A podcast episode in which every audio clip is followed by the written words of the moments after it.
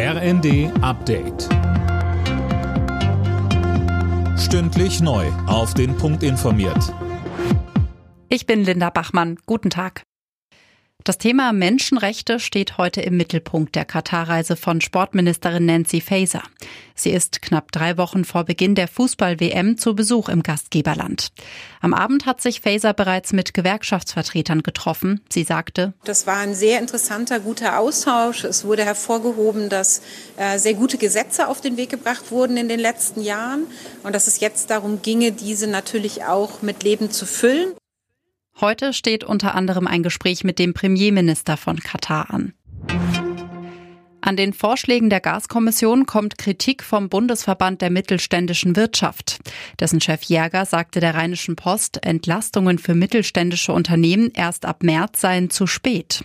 Morgen berät das Bundeskabinett darüber. Der Start des neuen Monats bringt heute eine wichtige Änderung für alle, die einen neuen Strom- oder Gasvertrag abschließen wollen.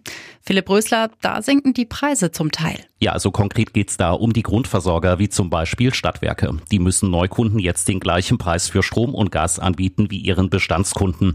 Bisher waren Neuverträge wegen der Energiekrise oft deutlich teurer. Ab Mitte des Monats müssen sich dann Tierhalter auf höhere Kosten einstellen. Die neue Gebührenverordnung der Tierärzte tritt in Kraft. Eine allgemeine Untersuchung von Hund und Katze kostet dann bis zu 15 Euro mehr als jetzt.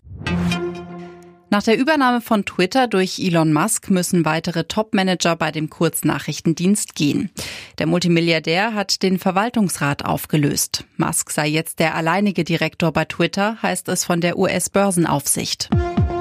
Alle Nachrichten auf rnd.de